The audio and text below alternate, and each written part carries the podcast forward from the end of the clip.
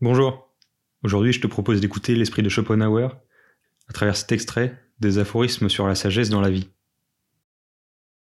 D'ordinaire, la gloire est d'autant plus tardive qu'elle sera plus durable, car tout ce qui est exquis mûrit lentement.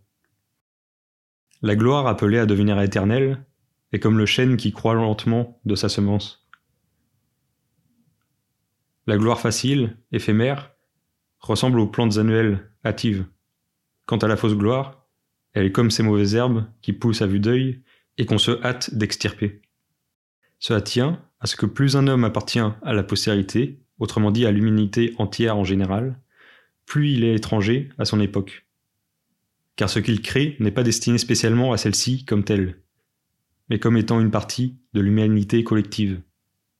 Aussi, de pareilles œuvres, n'étant pas teintées de la couleur locale de leur temps, il arrive souvent que l'époque contemporaine les laisse passer inaperçues.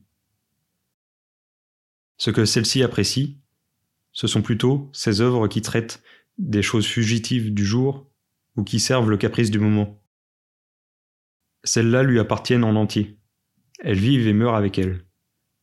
Aussi, l'histoire de l'art et de la littérature nous apprend généralement que les plus hautes productions de l'esprit humain ont, de règle, été accueillies avec des faveurs et sont restés dédaignés jusqu'au jour où des esprits élevés, attirés par elles, ont reconnu leur valeur et leur ont assigné une considération qu'elles ont conservée dès lors.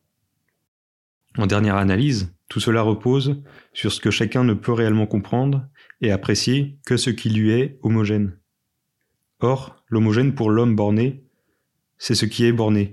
Pour le trivial, c'est le trivial. Pour l'esprit diffus, c'est le diffus. Et pour l'insensé, l'absurde. Ce que chacun préfère, ce sont ses propres œuvres, comme étant entièrement de la même nature. Déjà, le vieil épicarme, le poète fabuleux, chantait ainsi. Il n'est pas étonnant que je parle dans mon sens.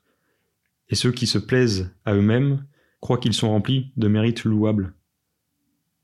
De même, rien ne semble plus beau au chien que le chien, au bœuf que le bœuf, à l'âne que l'âne, et au cochon que le cochon.